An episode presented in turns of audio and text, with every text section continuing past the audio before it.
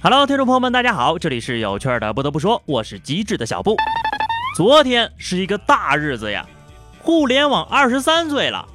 虽然还没有我的年纪大，但是网络已经让中国人离不开了。现在呀，都已经发展成为一个不需要现金的时代了。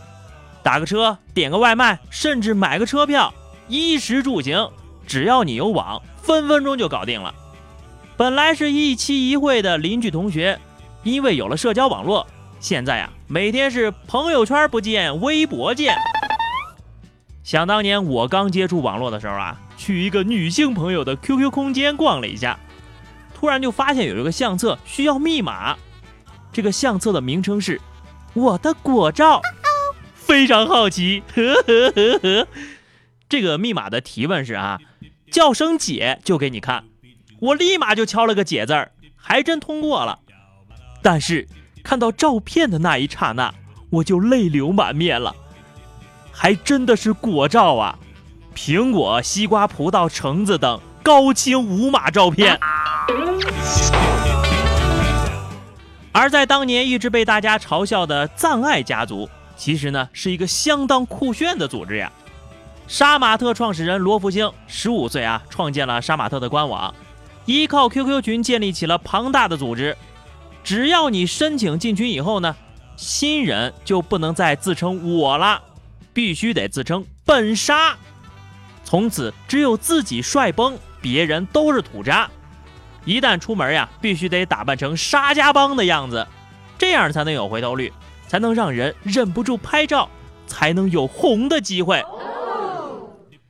二零零九年哈，就这个杀马特网站日浏览量就有十多万呢，这创始人坐在网吧里净赚十几万。要知道，在那几年，十几万呢都能在北京五环内买房交首付了。随着互联网的发展，你也终将变成你讨厌的那类人啊！我说的呢，就是父母们都开始沉迷玩手机了。想到小时候啊，我一开电脑，我爸妈就冲我嚷嚷：“眼睛还要不要啦？天天玩电脑都要瞎啦！”现在啊，我妈那朋友圈每天发的比我还勤快呢。我爸啊，每天也是拿着个平板刷剧不睡觉。你说好不容易放假回趟家吧，我就劝他们：“哎呀。”能不能别玩手机了，跟我说说话呀？英国的人类学家在鞍山啊研究了四年当地人的社交媒体方式，感慨中国的互联网已经超越西方了。在这里，每个人有一百种方式来表达快乐。虽然说这个互联网的大潮是后浪推前浪哈，前后一起浪。但是我觉得互联网的未来一定是属于小学生们的。为了拦截小学生上网，微信成长守护平台之前推出了新功能，只要关联孩子的社交账号，家长呢就能够查到孩子的消费和玩游戏的记录，监控小学生氪金。大型手机网游王者荣耀前段时间呢也推出了一个家长监护功能，十七号呢又要求用户实名认证了，未满十八周岁的玩家哈。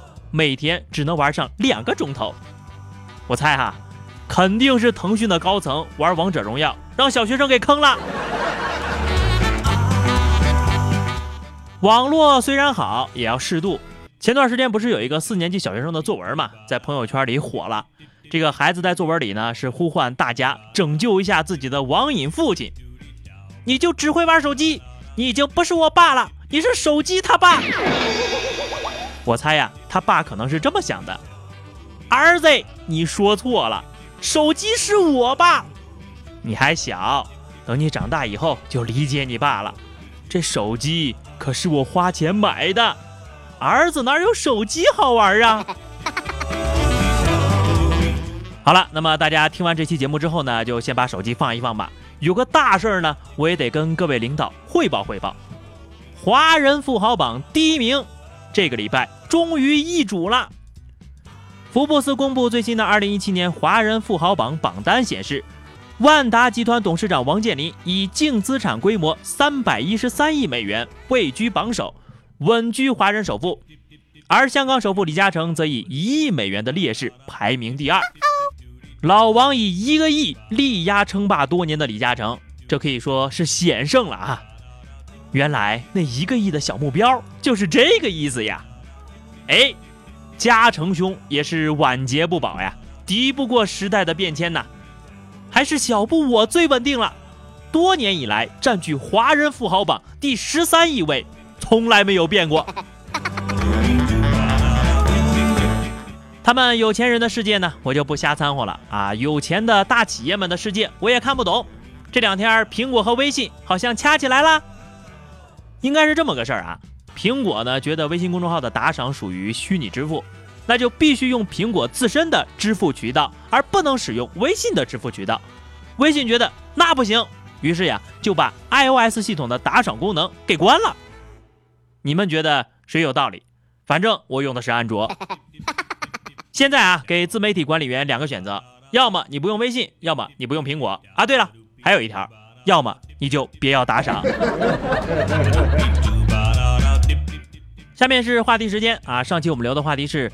玩游戏都能玩成运动员了，你觉得还有什么项目可以加进运动会的呢？听友王大仙儿说，手机打字比赛，我可以说是不输谁了。哼，不是我给你吹啊，哥们儿，你要是给我一台老式的诺基亚，我都能忙发一封情书给你。听友捉鱼鱼说，广场舞吧，规模宏大，人群广泛。哎，我觉得这个有可能啊。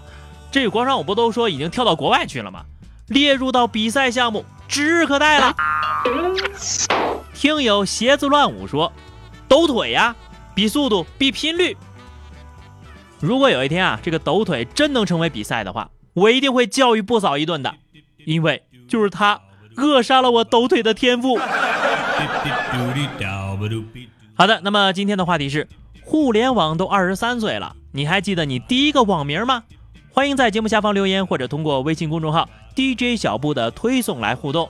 下期不得不说，我们不见不散吧，拜拜。